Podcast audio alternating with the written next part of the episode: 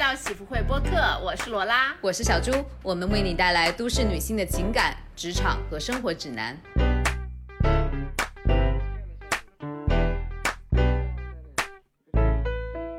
嗨，大家好，我是罗拉。在今天的节目开始之前，我要一个 big shout out 给我们的听众朋友们，就是我居然在前两个星期，呃，线下 Alimentary。买东西的时候碰到了我们的一个听众朋友，他仅凭着我说“您好，我要开发票”，就认出了我，非常的开心。谢谢你，朋友，谢谢你支持喜福会。好的，那今天喜福会的听众，我们非常非常高兴的请到了又一位男嘉宾，又一位男嘉宾。哎，但这位男嘉宾不是直男嘉宾，是我们迎来的第一位。嗯。为什么一下沉默了？对，就没有想到一开始居然是这样子的介绍，是吗？嘉宾大元，上海滩新晋艺术家，就第一位，我想说是我们。第一位艺术家嘉宾，好吗？嗯，而且大元，大大元也是我们的重庆老乡。对的，哎，大元先给大家打个招呼。Hello，Hello，听众朋友们，大家好，我是大元。我的天哪，这个播音腔 让我汗颜。做作是吗？不做作就好标准，而且完全没有任何的重庆口音。大元呢，其实是我和大元已经是认识了十多年了。我今天在那里盘算，真真的。然后他其实是我本科的呃直系师弟。然后我觉得每个人的朋友圈当中呢，就总有一个那么一两个那种呃非常特立独行的，然后非常叛逆的，就是和世俗标准总是不大符合的那么一个。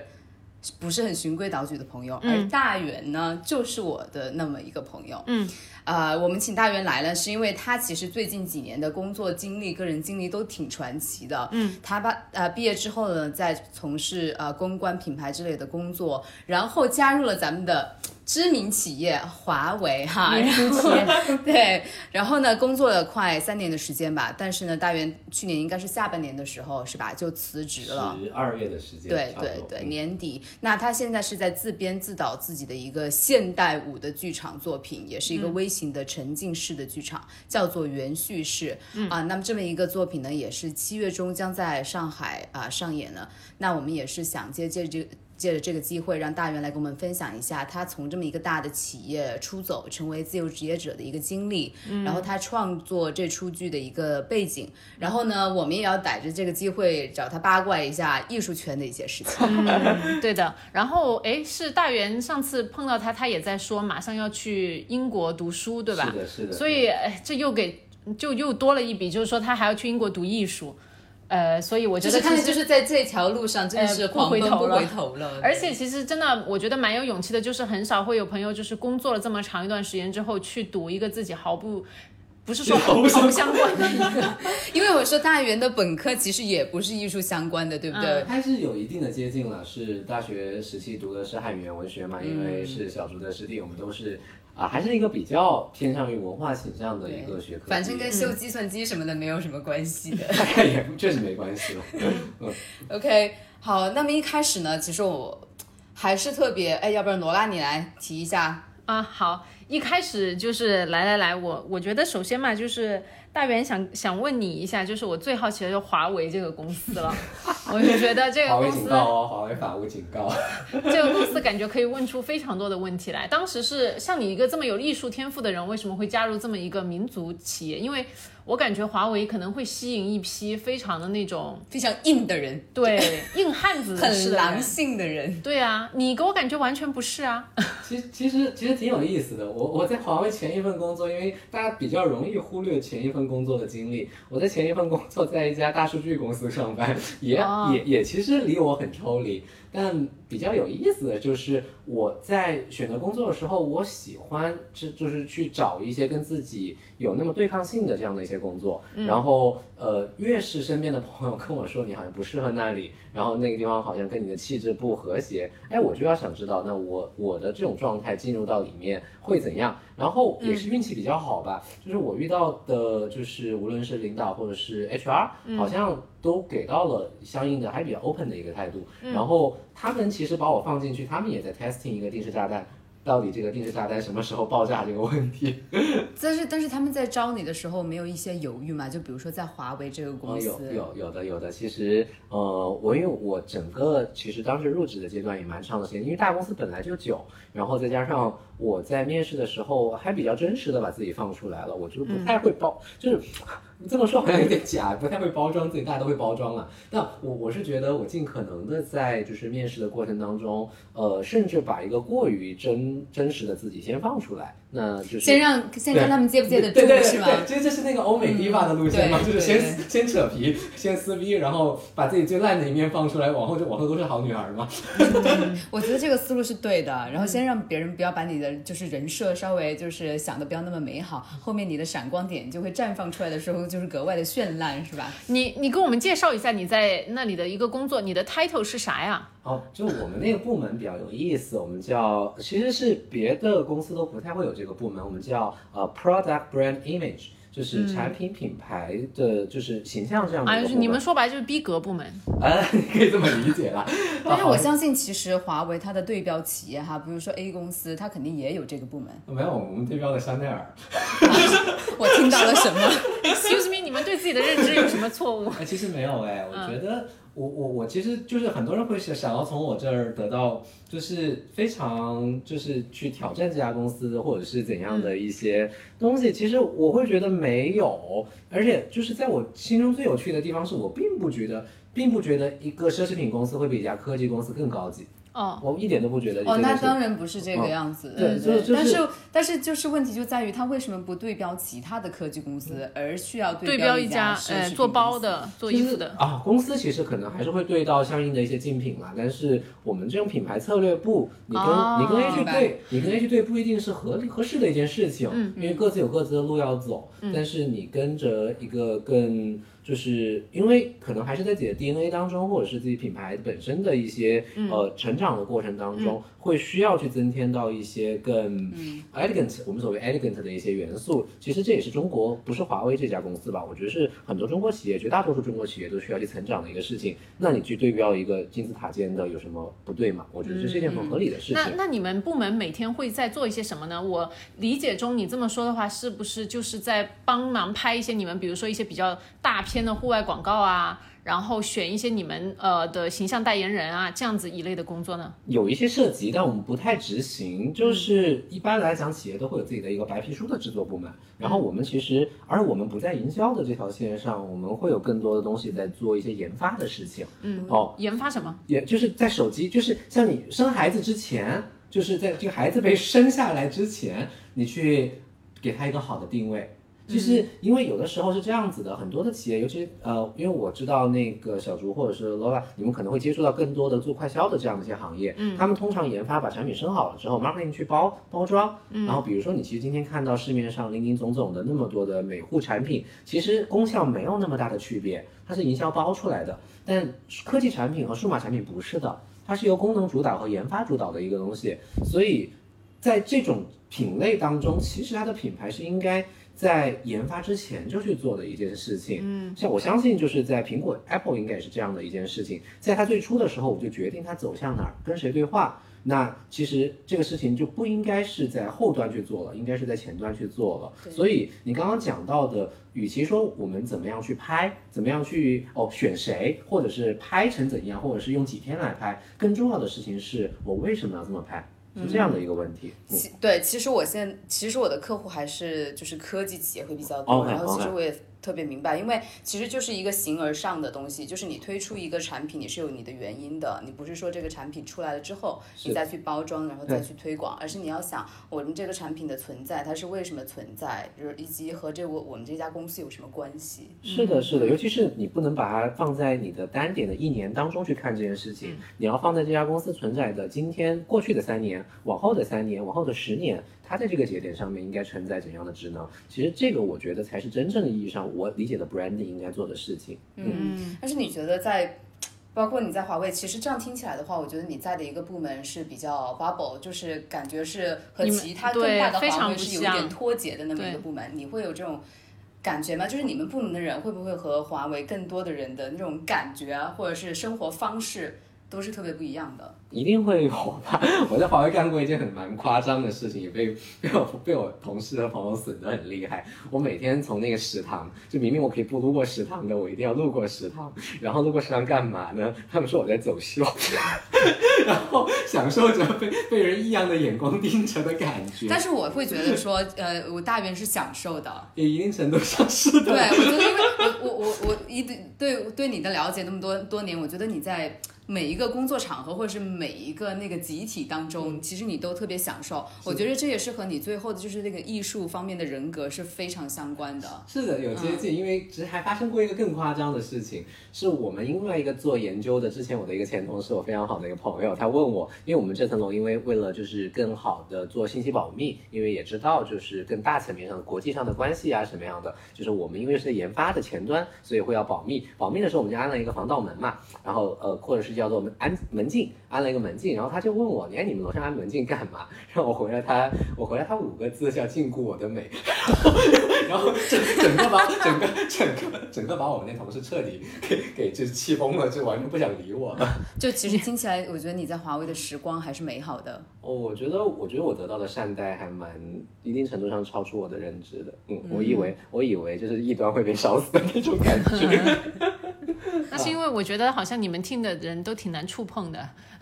其实，哎，我觉得还蛮有意思的，因为我们跟设计、跟美学相关，所以原生的 team 的就是大家在审美层面上各方面都还蛮一致的。哦，就只是说，我觉得因为我在里面可能算年龄最小的一个，然后还不是，我们就还有一个更小的同事之前，然后就是一定程度上，我觉得我带给大家是一些信息的窗口和一些可能性。那你们那个部门大家都是一些什么背景的人啊？有有学视觉，有学视觉艺术的，然后有工业设计的。还有就是学艺术史的都有，之前就是整体还蛮那个，就是丰富的。但设计这一块儿的话，其实因为你其实，在前端，我觉得我身边认识的很多做品牌的，在各行各业里面，我觉得最大的问题是不懂产品。所以我们这边其实有很多的视觉和设计，他们是工业设计背景的，然后会有更强的、更硬核的一些主导。嗯嗯嗯。那为什么你没有在就是在职场大公司这条路上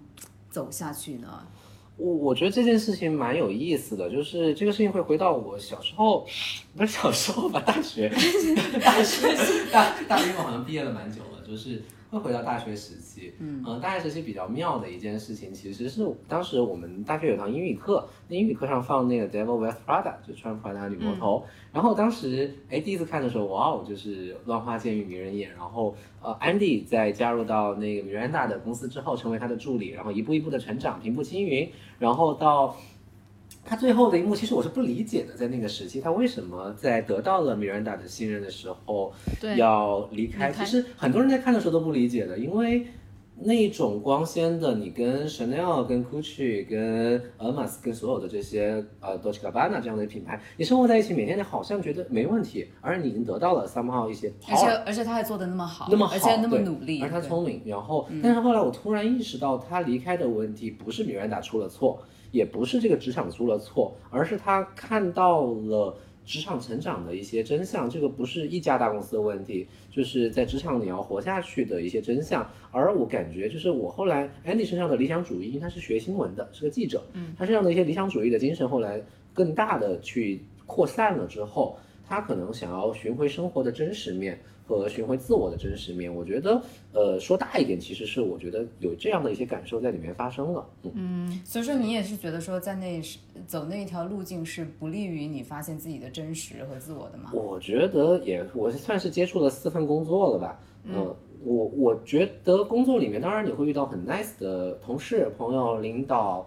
当然环境可能有好有坏，但。我整体觉得，今天我觉得他比较坦白的说吧，我觉得在职场上面人都是会有一定程度上的扭曲的，再加上国内现在目前越发汹涌的这种卷的氛围啊，就是我其实一个，我其实被我之前的朋友同事或他们称为反卷达人嘛，就是坚决不卷，然后就不愿意参加。就是有一场游戏，你知道它的奖励是什么，也知道它规则是什么，但是你也可以不不打开这个游戏。嗯，但是你其实是已经在游戏开头了嘛？好多人就是一开始打了，觉得我前期如果说我放弃太嗯高的沉没成本了，那我就继继续往下面打下去。就是像现在手游一样嘛，你充了大概一两百块钱，然后突然发现打不懂了，你得再充。但我觉得像你这种底气的话，其实一方面虽然是你内心的一种追求，另外一方面不得不说你肯定还是有一些其他方方面可以 support 你来做出这个决定的吧。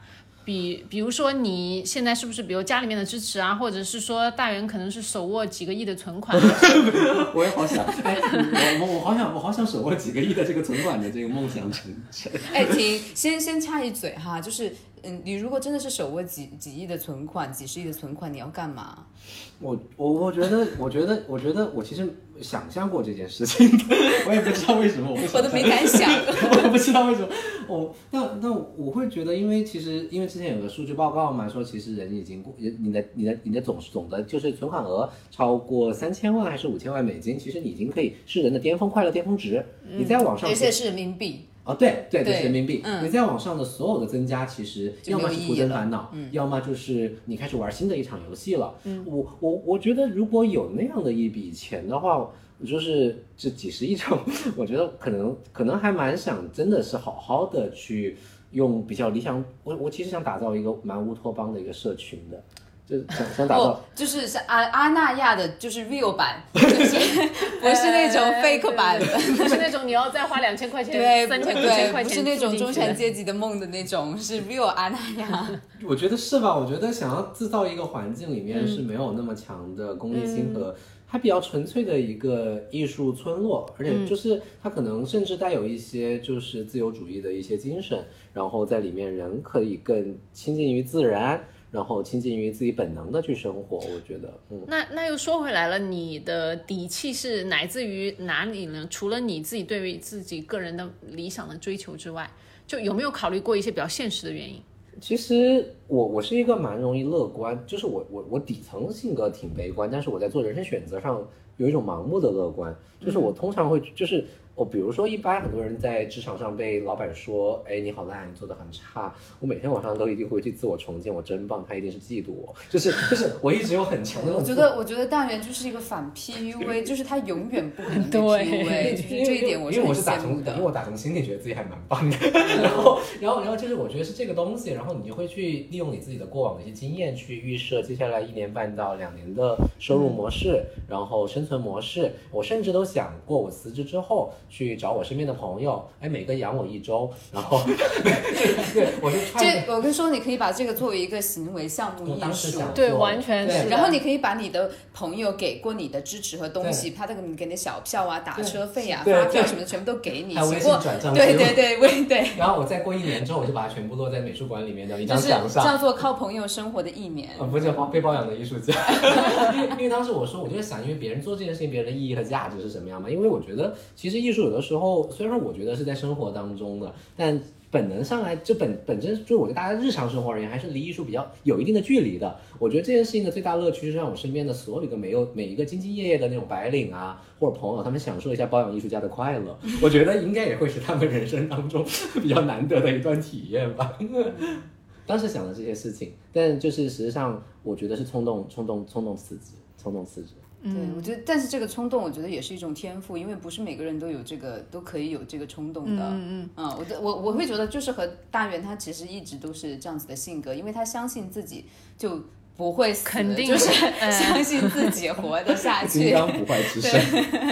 对，而且我相就是大大元，因为也是工作几年嘛，然后我相信你还是有一定的存款，让你知道说可以让我就支撑我下来的一几年。其实有一定的积蓄，然后还有就是。哎，一个不太推荐大家的方式了吧，就是就是就是，其实现在很多银行也是，就不要不要有小额贷款了。那我觉得一些一些银行，就是就是像你你去打这样的比方吧，我觉得任何一个人，其实你一定程度上拥有工作的时候，你都拥有贷款去买房和买车的能力。嗯，然后只是我贷款来辞职，就是来让自己被进入自己的 bubble 一年，我觉得也是一种投资吧。就是有的人只是投资给了房产，然后去寻找房子的增值；有的人投资给了那个车，然后去寻找车的增值。但车不会增值啊。然后，但也有人做技能培训呢。我觉得我我其实是想投给自己一个时间，然后去看这个时间当中自己有没有可能去获得一些增值。哦，我觉得这个思路非常好，因为谁说贷款只能带来买一些物质的东西？就是你来买自己的时间，来买自己的精神，也是很值。你买了一样恰恰用钱最买不到的东西，对，奢侈品吧，我觉得挺蛮像奢侈品的，就是。就是我觉得可能比爱马仕更爱马仕的存在，时间这个东西真的是。你做这个决定的时候有遭受到一些什么压力吗？我家，我爸，我我爸。对，在我理解中的重庆家庭蛮传统的。对，但是大元家比较没有，no no no，我我差点辞职，我差我我爸差点把我杀了吧，大概。哦，因为他是以为你在当英雄，对不对？对对对，他会觉得我还是在民族，就是拥有民族精神的企业的先锋，跟美国帝国主义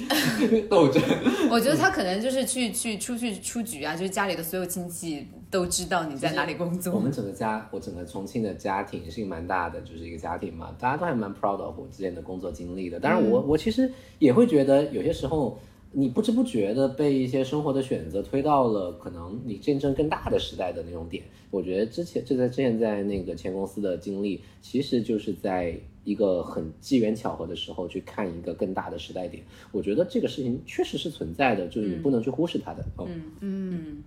然后，但是你就是不管是吗？就是虽然有反对，你是你是怎么样？你是先你应该是先辞了之后再说的吧？我辞了之后再说，他骗了骗了几个月吧，就是 他问我每天装作去上班。没有，因为我朋友圈他们我没有对他们屏蔽，我不太喜欢就是分组。现在就是他们看得到就看得到，每天我都在跳舞。然后然后然后他们就想，这个孩子不上班了嘛？我就说，哎呀，我因为一直在出差，然后我是那个叫做 work from home，然后要给他们解释一下，因为要我是在家上班。然后我有很多时间自由，然后这样骗了半半三个月，发现他们自己就我家人也不傻嘛，都蛮聪明的，也大概知道啊他辞职了，那就就顺水推舟就过了那个事情啊。嗯，怎么跟那怎么跟他们解释你现在在干嘛的呢？搞艺术。不，他们他们会不会觉得就是搞艺术就是首先你肯定一没有正经工作嘛，二就是搞艺术没有前途，没有赚不到钱。对哦，我在这一段时间做了一件事情，就刚刚 Lola 有提，Lola 有提到，就是我那个拿到了就是 UL 就是伦敦艺术学院的 offer。其实这个是我在辞职前一点点时间，然后加辞职之后的时间，我就开始呃，就是自己开始准备的一些准备材料了。等于你拿到了一个。全球还是在艺术上面非常好的院校的一个证书或者是一个录取，那对他们来讲是一个安抚的地方，就在于你得到了认可，你的这个选择，你不是哎要去做一个更。自由的、更散漫的艺术家，其实你是想要去做一个，就是走上正道，走上正道，对对对，就是，而且我跟他们讲了学校的排名，然后怎样做这个这个工作，我这个专业跟我过去的工作经验也有帮助，未来能帮我提高更好的有些就是呃职业或者是各方面的一些 promotion，然后他们听完之后觉得，哎，有学校做背书了。呃，心里就好受了。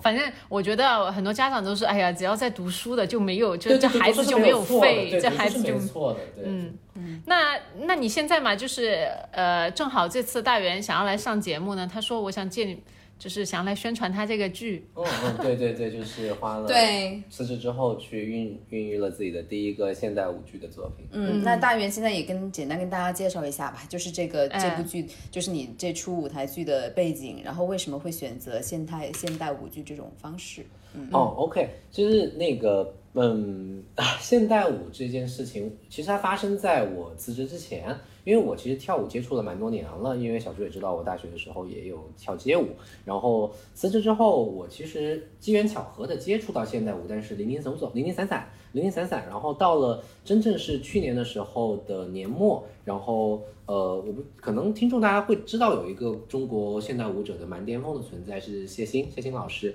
然后我因为刚好有一个休假的时间在上海这边，然后就去了谢欣那个谢欣老师的谢欣舞蹈剧场，然后去学习。然后我觉得人生就有一个钥匙会突然发生，就是那一瞬间你意识到有一种，嗯。其实不夸张了，就感觉到在训练的那两个小时当中，有一种生命被抵挡的感觉，然后可能有他自己的个人魅力，但同时也是这个舞种本身带给你的一些感受。而且，其实这里可以科普一个关于舞种的事情，任何一个我们过去小时候大家更多的接触的舞种，比如芭蕾、民舞、古典。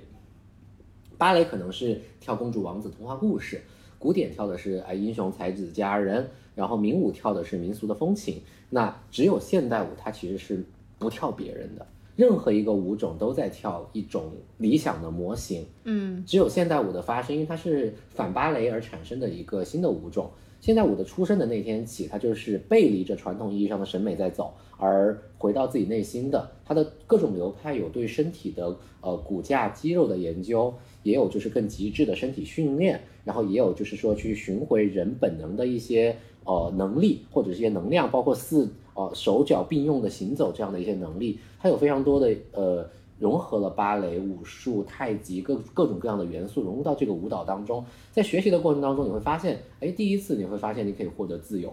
这种感觉是蛮微妙的，在学习这个舞蹈的过程。所以这个涤荡不是说哇真美的一个涤荡，是哇我真自由的一个涤荡。然后这件事情触发了我对现在我更深层次意义上的爱。然后再往后的话，就是我辞职之后，别的都没干，我每天就三到五个小时的跳舞，三到五个小时跳舞。其实对于一个白领，成年白领来讲是蛮夸张的一件事情，但量变会发生一些质变。当你发现你经过一个月多的时间，量这么大的一个训练之后，你你会发现，哎，我的手从来没有延伸到那个地方去，我的骨架从来没有哎发生这样的一个弯曲。我的脊椎的，我对我脊椎的每一个骨头都有了全新的认知。我的爆发能量、敏捷、耐力，所有东西你都会发现，达到人生最好的状态的时候，啊，那一瞬间带给你的其实不是一个身体能量，是一个精神能量。然后你就觉得你找到了那个钥匙了。然后于是现在我又是一个依托于剧场而产生的，你不自觉的就会走进剧场，然后就会去研究剧场，然后所以。也孕育了第一个剧场作品的诞生。嗯嗯，刚才他那段话说完，我升华了。对对，然后我想知道的是，因为其实现代舞也是我最喜欢看的一个舞舞舞种哈。对虽然说我不会跳舞，但是其实我看的挺多的，因为我能理解，因为芭蕾你就知道说它只是一些舞蹈动作的组合嘛，就是你知道什么是最好的。但是现代舞是真正充沛的个人表达，但是实际上在同时呢，他也是需要很艰苦的训练的。所以说，其实国内的现代舞者，就是不管是哪里的现代舞者，他其实现在他也是要从小就是要很好的舞蹈基础才能够达到，是吗？其实这一点上来讲蛮有意思的，就是呃，现代舞到底怎么跳，到今天为止都没有一个定论。就是你可以说把历史上可能伟大的芭蕾舞者可以拉一条线，那现代舞者也可以拉一条线，你会发现有点很区别的事情，就是呃，因为我但我不能够去妄妄加的议论芭蕾或者是民舞古典啊。但事实上，就是到现代舞到今天，它呈现出一个很强烈的特征，就是你说不上谁是最厉害的。嗯，大师很多，包括肯尼汉，包括玛莎格兰姆，包括 Pina Bausch，你你可以看到非常多的流派的存在，包括像巴奇瓦那个舞团那个欧哈德就 Gaga 先生，非常多的舞风。但是你不知你不能说 A 比 B 好，也不能说 B 比 C 好，就是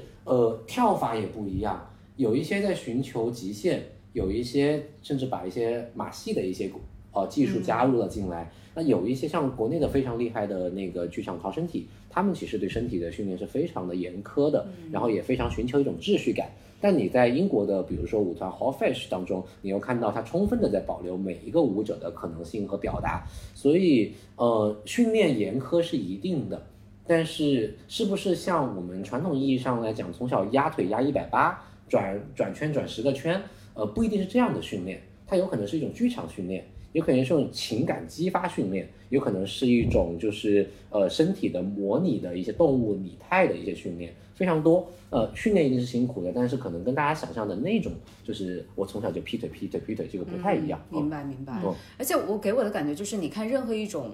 不管是哪一种风格的现代舞，就是每一个舞种它肯定有自己的一个内核在。我觉得现代舞的话，对于我来说，它就是非常 emotional 的，就是它全部都是个人的感情或者是一种抒发，就是不管是什么样感情的抒发。我觉得对于大元，如果说你自己做你的剧，就是你的灵感来源，就是你想，嗯，到底是哪里来？就是你想表达什么？就是你必须你自己是在编导，就是 choreograph，对不对？嗯，就是你是从哪里来的？其实，嗯，现在我给到给到我最大的一个想法，其实还蛮直接的，就是，嗯，其实你刚刚讲到感情丰沛。但它恰好又很有意思的是，现在我不像传统的舞种那么丰沛。比如你看《红色娘子军》这样的芭蕾舞剧，哦，跟感情是非常丰沛的，很正面。然后或者你去呃看一个那个，比如说那个芭蕾舞剧，比如看《小天鹅》啊，那看那个《天天鹅湖》，看《天鹅湖》，然后你又可以看到那种天鹅的优雅。但其实呃现代舞其实相对而言，在我看来是比较理性的一个存在，呃，非常讲究结构、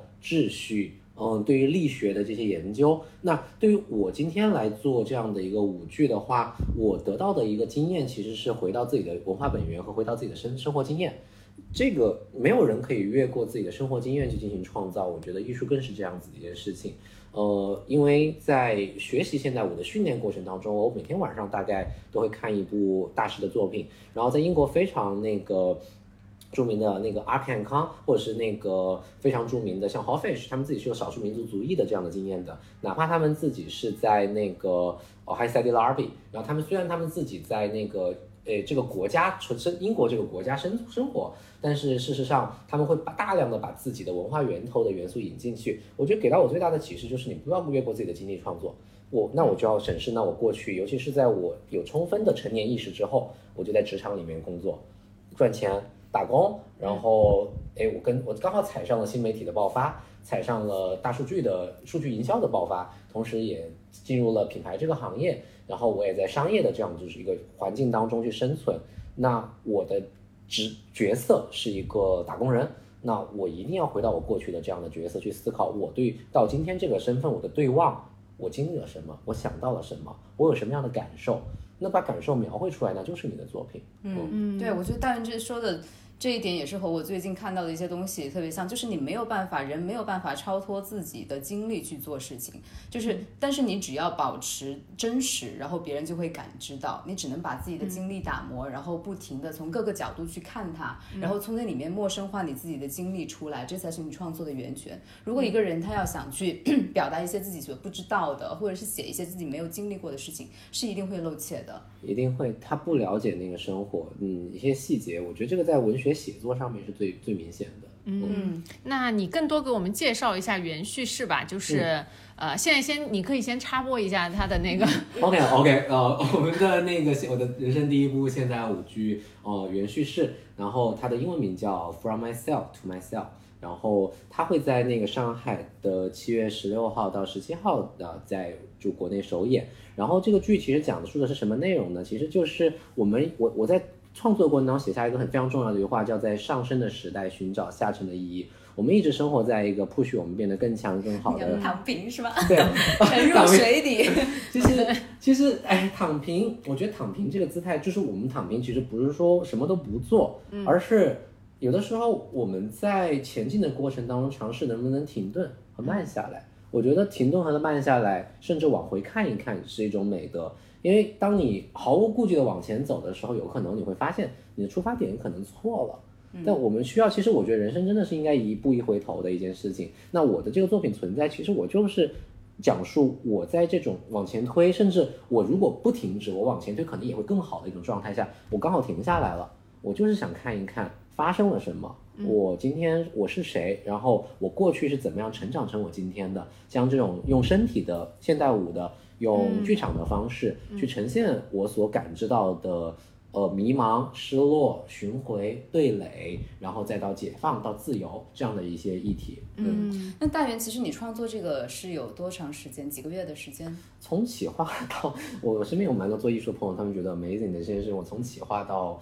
就上演三个月的时间就落地，那真的很快。很快。那在这个过程当中，你是就是一帆风顺的吗？就是我只是指的创作这个作品本身，就是你中间有没有什么，就你之前的想法完全被推翻，然后你重新来过的？原始的想法肯定不会推翻，因为它是这个作品存在的理由。但其实存在，就像我们讲到，我那么多年都是在职场里面当打工人，突然变成编导，你一定不会具备那些传统的优秀的那些或职业的吧？我们如果说职业的这些编导那么顺畅，那么。就是呃，就是有经验的这样的一些编排方式，就是 我其实是边学边排，边学边排。就唯一运气好的是，我我拥有三名非常棒的职业舞者，他们补足了我在这一块的经验，他们用他们的专业度来弥补我可能有些想法传递不出来的时候，他们 get 到了，他们去告诉我，哎，这么做好像会更好。嗯，但是其实你在这个过程中是没有其他的，比如说编导啊，或者是这样子的指导，自自己还是承担了这个编导的角色吧。然后呃，但是可能会把更多的动作空间和质感交回给优秀的舞蹈演员，让他们来填充。嗯嗯，那。观众，我们再去看的时候，我可以看到一些什么？你这个是属于呃，就是比较传统式的，有一个舞台，然后我们坐在下面这么去观摩吗？还是呃有一种里面跑？呃，新的形式。呃，这个事情我跟朋友聊过，就是他会像有点像什么感觉呢？我可以觉得大家可以对他有个预设，它其实是一场展，嗯，是一场展，是一场艺术展。然后我是一个编导，也是一个策展人，我去完成了内部的这个黑匣子的空间内的构建。包括装置，包括场景，包括灯光，然后舞剧是中间当中最硬核的、最核心的一个存在。那观众进去之后，他其实经历了看展和那个呃，就是欣赏舞蹈这两个流程，甚至还有饮酒的这个行为。因为我其实，在当中尽可能的去还原出了完整的一个我的一种审美情绪和我的一种生活状态和精神思考的一种现状。那观众在里面的话。呃，我其实可以想卖点关子了。它因为是半沉浸式的，所以不会像传统的就是舞台跟观众隔离的那么的疏离。然后我们也会在当中去尝试去加入到一些呃互动和交互，然后让大家可以在里面得到更。不一样的体验。嗯，好的，OK，期待一下，就是在下周末，对吧？对对，其实我们怎么去买票？对对，我们我们也会把那个购票的方式，就是放在我们的播客的 show notes 里面。对，大家感兴趣的话，就是哦呃，除了那个购票方式，还有就是大元的那个，就是这个剧的公众号可能会有更多的信息。是的，是的，我们因为这次公众号做的非常的完整，除了那个剧目的售票这个原始的一些，包括我们的影片的。呃，宣传影，因为我们这次专门还有影像的一些制作，影像的概念，然后剧场的呃服装概念、装置概念，其实我们都在前面，为了让大家，因为现代舞的抽象性和我知道很多观众其实是第一次走进现代舞的剧场，所以给大家提前有一些就是 information，然后到那个最开始的。坡前，包括我们还有一些观影的一些在现代舞剧的观影上面的一些 manners，就是我们整整个的所谓的剧场礼仪，然后怎么样去观看，我们也会给到相应的一个建议。然后包括剧目的章节，因为刚刚可能疏漏到了这，因为我自己是文学系、中文系出身，然后我的四个章节其实是来自于四部文学作品的，是那个艾略特诗人艾略特的《荒原》，然后呃那个毛姆的《刀锋》，然后以及村上春树的《海边的卡夫卡》，以及中国的那个《诗经·北风·示威篇》当中的《示威》，就是“示威示威胡不归”这样的一首，就是呃《诗经》当中的诗歌。然后我是由他们来串起我的章节，然后恰好也是这四个作品影响，构成了我的就是精神阶梯这样子的一个状态。所以大家其实提前如果对这样的文学作品有一些初步的了解，他可以再带着这样的一些先制的印象来观看这部现代舞剧。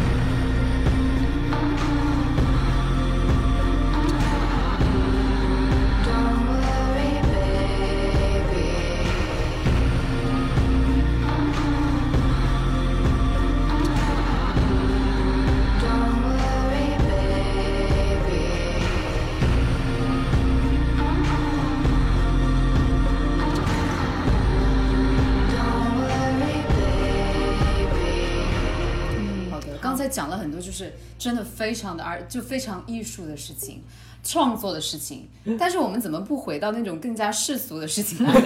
毕竟我们是必须的，对，是个很世俗的播客。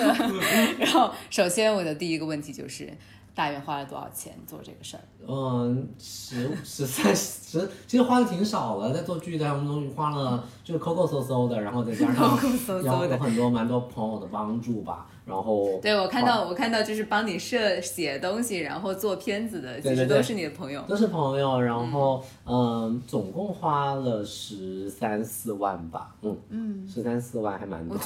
对，但是我觉得你能做出那么大一场剧来，而且又演演演三场是吧？对，我觉得还是很可以的投入了。呃，如果你只是想做作品，我觉得就剧场这个形式，我。我在做之前还蛮想去硬熬一下的，哎，我能不能回个本？后来发现不止不能回本，其实就是是一个很大大额度的一个负利润，就是哪怕票房卖到很好，因为剧场的回本是非常困难的，嗯，然后剧场的制作其实投入也是很高的，灯光、舞台、所有的演员的开支、排练、训训练，其实，嗯，由此我也大概真实的体验了一次我过往身边的那些舞蹈艺术家或舞蹈演员的初期。呃，是非常艰难的一件事情。嗯，怪不得说搞艺术的都是没钱的，要么就是富二代，对，要么就是真的，所以说就是富二代才会学艺术。然后我觉得可能，嗯，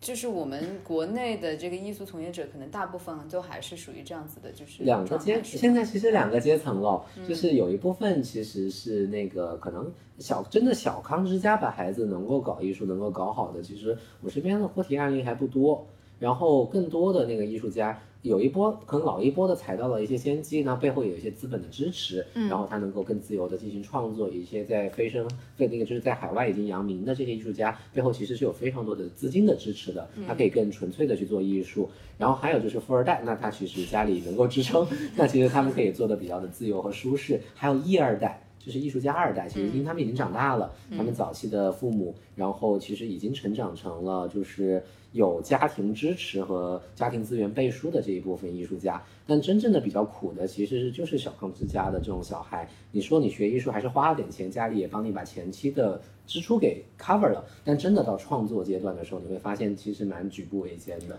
那这里我就不得不八卦的问一下，艺术圈有什么你发现过那种很劲爆的事情吗？比如说那种 掏光家里的钱，然后就为了来做一部剧，然后。我跟你讲，为什么富二代适合搞艺术？其实是因为艺术掏不光家里的钱，投资才会。就是富二代创业可能把家里给搞搞无了，但你从来没听说过富二代搞艺术把家里给搞无了。因为但凡是称得上富二代创作的钱，还不至于把它搞无。就是你作为一个。再开发一个再大的一个，就是我现在看到一个舞剧，你五六百万的投入已经是这种剧场艺术当中投入的，我觉得非常多的了，而且是非常非常多的了，一般不会到这个钱。但是如果你这个富二代家里，比如说，哎，你深圳有三套房，你也就三分之一套，或者是呃，或者六分之一套房，对对对对，六分之一套房，你就可以换换这个了。其实真的是搞投资的那些往金融行业里面或者在里面搅水的，我觉得或者是要做创业要做个什么新型的公司的那个是可以可以把家里搞垮。就是你家就是你，如果你不会做生意，家里还宁愿你去搞个什么？搞个艺术，对对对。其实搞艺术和搞科研都挺合适的，又专注又热爱又能投入。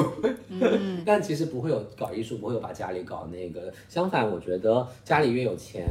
呃，其实他给到你的某一些铺垫上面来讲。会很好，因为前期可以包括能够帮你在前期作品的售卖啊，就是在画廊里面的一些运营啊，一些露出，我觉得给到更好的一些机会，因为它也是个艺术品，也是个产，在商业的层层面上也是个产品，它也需要推广的。对的，对的。那大元，你这次有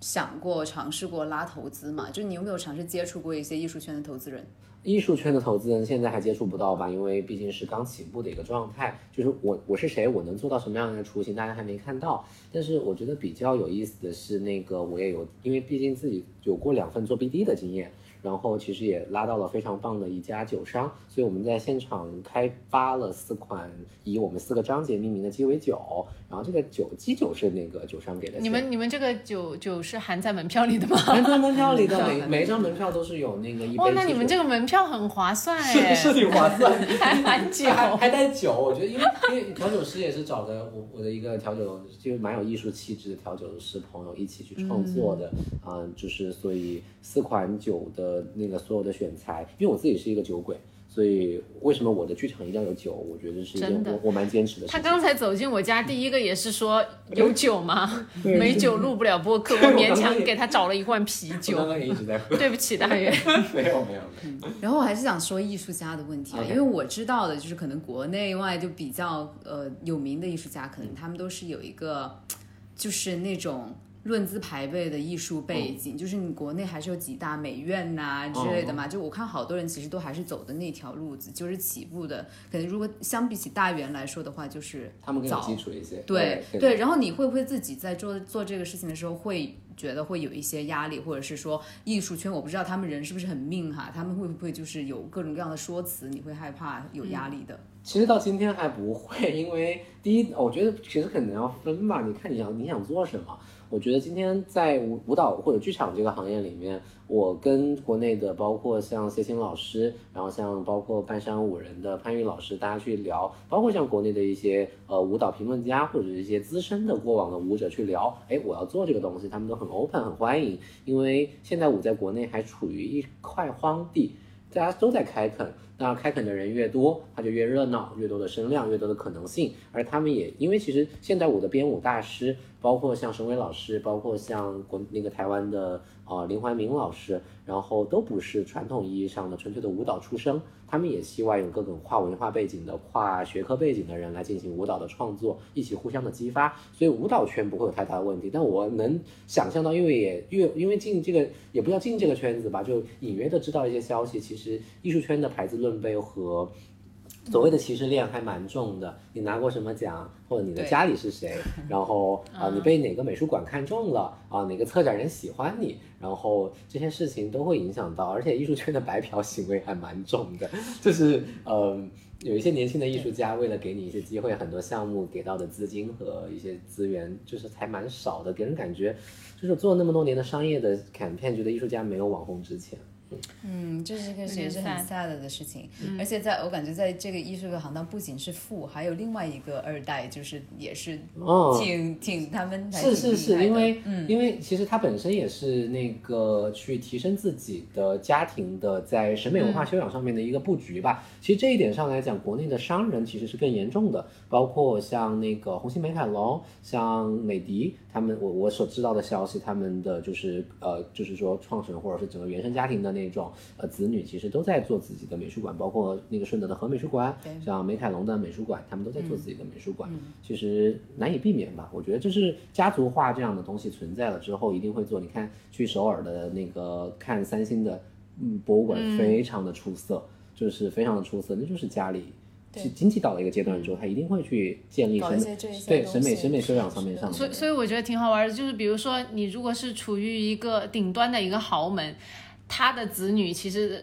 不太想说啊，你去娶一些娱乐圈的人，但是呢，他就希望你往艺术圈这么去发展，是，就是这个东西还是挺那个的。我觉得高，我觉得还是存在，就是娱乐是易逝的，然后艺术是真的保值的吧。嗯，但就是因为娱乐每个时代的娱乐都不太一样，然后每一个娱乐的新星也会在下一个时代可能就被不同的文化给冲烧掉了。但是那个。艺术其实它美妙的地方就在于它的就是时间的永恒性，我觉得，所以投资艺术对于一个家族这种想希望家里千年百年的，没有比这个更长远的东西了。它可能真的是我们原来政治课上有学过那个，对，不是，是那个政治经济学了，有讲到嘛，就是当时讲到那个就是所有的产品的使用价值和价格的那个关，价值和使用价值的关系，他就说唯一有一条线的价值是不断飙升的，但使用价值是不变的，唯一一个产品就是那个古董。对，就是艺术品。所以说，我会觉得其实他们商人收藏艺术品，很大程度，他不仅是显示自己有逼格，很大程度上也是为了赚钱的。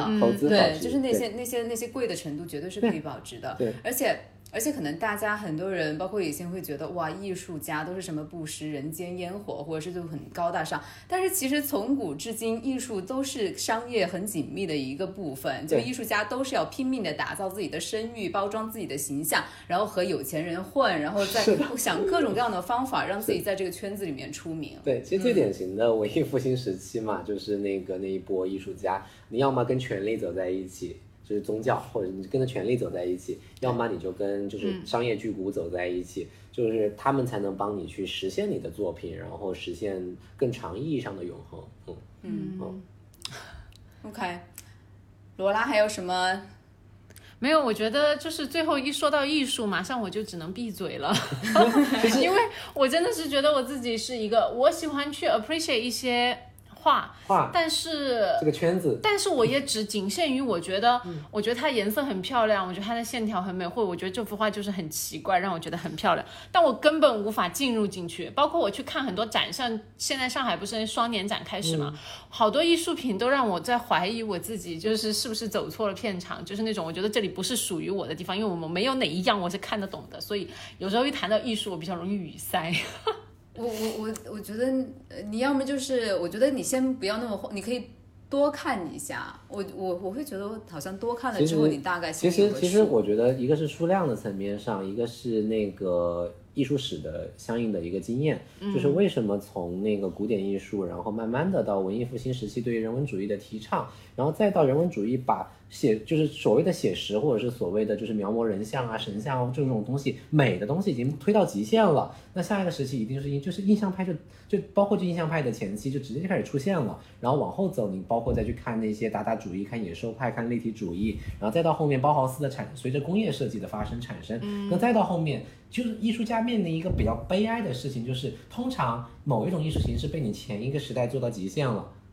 就是雕塑、绘画。然后传统的那种美的构建已经到极限的时候，你这个时代一定要找新的东西，而且就是随着这种商业的消费主义的盛行，随着经济的发展，所以才有了后面的包括像 Andy Warhol 掀起的这样的一些波普波普艺术，然后它就是它其实是运运用商业来反商业。它实际上是一个反商业的内核，但它运用的就是种商业的符号，可口可乐、玛丽莲梦露，然后再到今天后面你去看，比如说像蔡国强，他有他自己的爆破，他有自己的一些文化符号在里面。其实越来越多，包括徐冰的那个天书，大量的这些作品，其实你其实你要看懂它，最重要的是你要回到它的原始的创作的历史背景和艺术家的生命体验当中去，然后才能够去看懂。但另外一个方面，我也觉得就是在。艺术今天就是当代艺术，这今天就是因为千人千面嘛，确实当中存在着一些鱼龙混杂的一些东西在里面。我觉得这个就靠大家自己去分辨，我觉得没有必要焦虑自己看不看得懂。没错，我觉得最重要的就是，如果我去看一个作品，它带给我一种感受，它甚至是一种恶心的感受，但这个恶心让我想到了一些事情，让我抵触一些情绪，比如说让我对暴力的行为，让我对家庭暴力。让我对，比如说对于女性的这样的就是呃性别上的一些倾压，或者对于就是某一种社会上的不公平，包括这样种族歧视，或者像军国主义，或者像这种纳粹主义的这样的一些事情产生抵触，它也是一个作品可以去传递的一个价值。我觉得任何一种情情绪都可以被艺术包装或者是包裹进去，但核心的就是你要用你的经验去跟艺术家的经验做一个交互和交换，然后最终得到的东西就是你的。我觉得这是艺术的价值。其实我觉得。懂不懂这件事情，到当代艺术已经不是最重要的一件事情了。嗯，因为我就会觉得当代艺术它其实就是把以前有的东西都打破嘛，把所有的规则那边评判的标准打破，然后真的是从自己的体验出发，然后打造自己想表达的事情。所以说，我觉得大学说的很对，就是不要焦虑，就是可能你确实就是他的经验和你没有关系。就如果说你看到了一个说你自己真的感触非常深的东西，说不定你就亮了。就是在在这种整。就是心心理就精神的体验上面，你就会觉得有点不同。是是是。好，谢谢两位开导我，我觉得我也是可以代 代表一些就在听我们播客，然后听到，然后就开始怀疑，糟了，我就是前几年的书是白念了。看来就是谢谢你们两位，让我觉得我自己还没有蠢到那个地。没有，我也是，我我我我也只是按照我就是我肤浅的，就是自己看东西的理解。我觉得有一点就是，就是你不要呃，就是相信自己感觉到的东西是真的。就是如果说我觉得。你这个东西就是傻逼，那他就你就可以说他是傻逼的。我觉得这就是我没有任何的艺术造诣。其实我觉得就是我们其实就有的时候，等我们太在，就我觉得生活在城市里面的人吧，大家都太在乎身份了，太在乎身份了。然后其实感受有的时候，我觉得比身份更重要一点点。因为感受是你本能的、直接的东西，我们有的时候太忽视、压抑自己的感受，而希望去说出我这个身份能说出的话。有的时候喜欢就是喜欢，不喜欢就是不喜欢。这件事情有的时候就是。其实可以推荐大家去看一个，就是呃叫纪录片吧，是那个马丁老爷子拍的，是那个拍的 Fran Lebowitz，就是假装看那个假假装生生活在城城市对，他的嗯第二期我会特别，因为聊到艺术了，我也就推荐第二期。他会说一个非常有意思的观点，就是那个当一个毕加索的画被拍卖行这个环境里面发生，当比如一点几个亿成交的时候，大家在鼓掌，但毕加索的画出来的时候没人鼓掌，所以人们其实是在为那个一点几个亿鼓掌。难道毕加索的画不好吗？不值得鼓掌吗？但就是有一些时候。我们生活的荒诞性、艺术的荒诞性都在这里面的，所以我觉得要靠大家自己去找找到自己的。我觉得对于我来今天来讲，我不对，其实我对这刚刚讲到圈子这个事情，我没有那么的热爱。我觉得本质上来讲，我觉得创作的快乐才是我今天还能，我觉得把这件事情撑撑下去、做下去的动因吧。就是有一些快乐是内化的，不需要不需要去定价的东西。我觉得回到前面，就是大元为什么觉得说你什么时候觉得自己有非非常这种强烈的创作的欲望？就是它一直对你来说都是那么的重要吗？就是表达欲一直很旺盛吧，然后、嗯呃，只是说在你的表达欲被累积到了一个阶段的时候，你遇到了那个介质或者是媒介渠道，就是你要去抒发它的媒介渠道，找到合适的渠道了。因为我曾经也尝试过想写小说或者是写散文，然后呃做自己的那种长期运营的文字型的公众号，或者是在 B 站上做一个 UP 主，后来发现哎都没有今天这个方式合适。你使得动这把刀，那你就用这把刀就好了，我觉得。对，我觉得这个对，就找到自己适合的表达方式也是特别重要的。嗯嗯比如说我们的表达方式就是我们喜不会，对对对对，因为我会觉得就是表达当然是一个很重要的东西，就是它是正确的，但是你要找到一个有效的方式，就仅仅正确是不够的，就一定要有效，对于自己，然后对于你的受众都要有效才可以。是的，是的，就是找到自己的擅长和热爱的那件事情吧。嗯，好，那我觉得这个用大元的这句话来作为我们今天的 ending 也是很棒了。好，那同时呢，也想就是呼吁一下大家，周末呢可以不要在家里面 吹空调了，去我们大园那里喝杯酒也是蛮好的，对吧？对，嗯嗯，那欢迎希望，呃对和大家现现场偶遇哈，大园，好，哎欢迎，希望大家能来到我们的现场，谢谢大家。好，拜拜。谢谢大元，拜拜。